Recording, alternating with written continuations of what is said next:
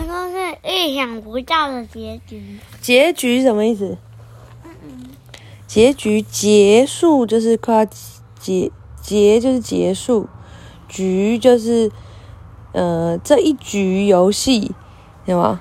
就是结局。好，所以呢，这就是这本书，也就是《苹果树小女巫森林里的毛怪》的最后一集。然后讲完这个，我们就讲完所有的苹果树小女巫，对不对？嗯，好，那我们下一次要讲什么？首府少年吗？还是要讲别的？嗯，你想要讲什么？我知道，我知道。嗯，佩特娜拉打开大门，你觉得他最后被惩罚吗？不知道，不知道，你猜猜看嘛。是拿到女巫首领吗？嗯？女巫手册吧。对呀、嗯，但她就没有啊，怎么办？那个那个都是她姐妹啊，她姐妹会怎么样？给她，真的吗？可是她去找了好几次，姐妹都不在哎。她看到信了啊。哦，佩特娜打开大门，简直不敢相信自己的眼睛。门前的树枝上站了一只欢鸟，呃，鹳鸟，长长的鸟嘴上挂着一个小包裹，是佩特娜拉苹果泥吗？嘎嘎。他说话的时候，嘴巴咯咯作响，像是有一条线在后面控制一样。我是佩特娜回答。太好了，你的姐妹要我把这个包裹带给你，我正好顺路经过你的苹果树。哥哥，怪鸟把嘴伸向小女巫，小女巫把包裹接了过去。太感谢了，小女巫喜出望外。你不进来休息一会儿吗？不用了，谢谢，我已经快要迟到了。要是没跟上最后一批迁徙的鹳鸟，我就得自己孤零零的飞到非洲啦。说完这些，这位临时快递员拍拍翅膀离开了树枝，优雅的飞向天空。一路顺风，佩特拉在他后身后大喊，透过树梢看着他的身影消失在天际。我们快点把包裹打开吧！小女巫露出一脸笑意，其他人也满脸喜悦。你觉得里面会不会就是你的女巫手册啊？雷亚一激动起来，讲话都有点结巴了。答案马上就要揭晓喽！佩特娜说着，两三下就撕掉了外面的包裹。好耶！看样子是猜对了。雷亚开心的叫了出声，随即又赶紧用手捂住嘴巴。时间算得刚刚好，路易斯调皮的说：“等会儿有人要出糗了，里面还有一封信。”雷亚惊呼的一声，佩特娜迫不及待的打开信封。快点念给我听！卢修斯催促了小女巫。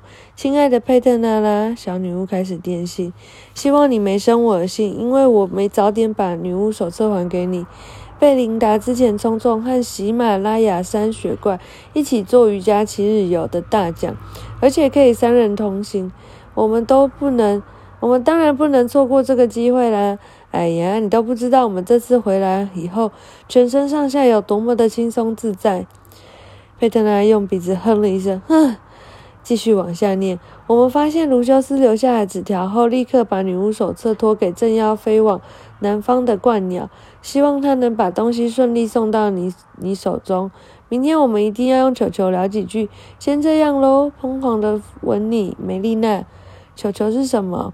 路易斯好好奇的问。水晶球，佩特拉回答，就是用水晶球聊天。我们都说是球球。快来吧，我敢打赌，赫克索宾娜看到这本女巫手册，肯定会气得脸色发青。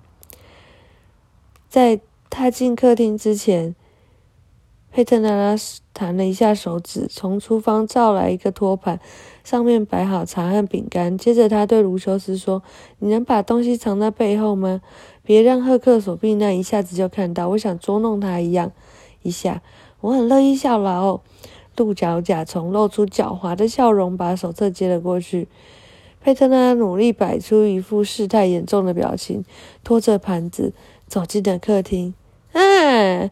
赫克索宾娜大喊：“我就说吧，他的手册不见了！他现在是打算用茶和饼干来讨好我们，脸皮可真厚啊！”女巫手里十分不满的皱起了眉头。贝特娜拉，你是在跟我开玩笑吗？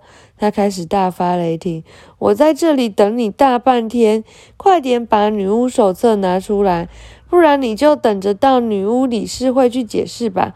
要是你的手册落入坏人手里，我们女巫就吃不完兜着走了。”帕斯蒂拉每念一句，佩特纳脸上的笑容就越来越灿烂。你看看，你看看，他还在取笑您呢，真是厚颜无耻！赫克索碧娜恶狠狠地说：“我没有取笑任何人的意思，而且我马上就能让女巫首领的心情愉悦起来。”佩特纳解释：“卢修斯，你能把我的女巫手册放到桌上吗？”“没问题。”甲虫发出嗡嗡声，从背后。拿出了女巫手册，嗯，怎么会？女巫首领吃了一惊，不可能啊，这是真的吗？赫克索碧娜发出刺耳的惊呼，同时拿出了眼镜。女巫神首领生气的看着赫克索碧娜：“你不是说佩特纳拉的女巫手册弄丢了吗？”她的声音听起来相当阴沉。“是的。”佩克赫克索碧娜低声承认，但是我敢发誓，闭嘴！女巫首领严厉地说：“我没有把你变成一只聒噪的喜鹊，你就要偷笑了。”赫克索碧娜缩在佩特纳拉的扶手椅上，嚣张的气焰瞬时消失了。作为惩罚，你得替我那一千两百二十只蝙蝠涂上指甲油。他们之前涂的金色指甲油开始掉了。看起来不太体面，我不太喜欢。说着，女巫首领站了起来。可可是，赫克索宾呢还想做最后的挣扎。不要再说了，女巫首首领打断他们。不然，我考虑把你变成喜鹊算了。赫克索碧娜小声的嘀咕了几句，垂头丧气的跟在女巫首领的后面。当他从佩特纳拉身边经过时，狠狠地盯了瞪了小女巫一眼。“你是故意的，你是故意的！”他咬牙切齿地说。佩特娜拉笑眯眯地替女巫首领开门。不管怎么说，我希望今天是一次愉快的拜访。佩特纳拉呃帕帕斯蒂拉跟小女巫告别，语气仍然不失威严。“呃，是的，非常愉快。”佩特拉吞吞吐吐的回答。接下来，两位女巫就从魔法神梯爬了下去。不一会儿，那辆金色的雪橇就从他们面前呼啸而过。今天下午真是热闹啊！佩特拉感叹地说。他走回客厅，倒在扶手椅上，如释重负的看着他的朋友们。苹果树小人卢修斯和兄妹俩也松了一口气。太好了，你的姐妹总算及时把女巫手册送回来了。雷亚说：“没错，真是千钧一发。”佩特纳笑了起来。接下来的几天，大家都好好的放松了一下，度过几天悠闲又自在的时光。兄妹俩不是和贝洛玩耍，就是去喂母鸡。他们还在苹果树小人的帮忙下，做了一个又大又酷的风筝。可惜贝洛不能一直待在我们家，雷亚遗憾地说。他和路易斯并肩站在模仿屋子的门口，望着底下的公路。贝洛也在兄妹俩的身旁，他们在等安卡特林的到来。昨天他们已经结束假期，踏上回家的路，等不及要和他的小狗重逢了。我好像看到他们了，路易斯指着一辆蓝色的小汽车大喊。小汽车正沿着公路开上来，没错，那就是安卡特林妈妈的车。雷亚说：“他们没看错，那辆小汽车闪了两下车灯，转进来后停在模仿屋子的门门前。安卡特林把脸紧贴在车窗玻璃上，开心的向兄妹俩挥挥手。再次看到贝洛，他实在太高兴了。他的妈妈才刚把车停好。”他就迫不及待从车上跳下来，贝洛，我心爱的小狗！他兴高采烈的呼唤。雷亚松开绳子，贝洛立刻朝着他的小主人飞奔而去。贝洛虽然非常喜欢住在模仿屋子，但是他更高兴可以看到他的小主人回来。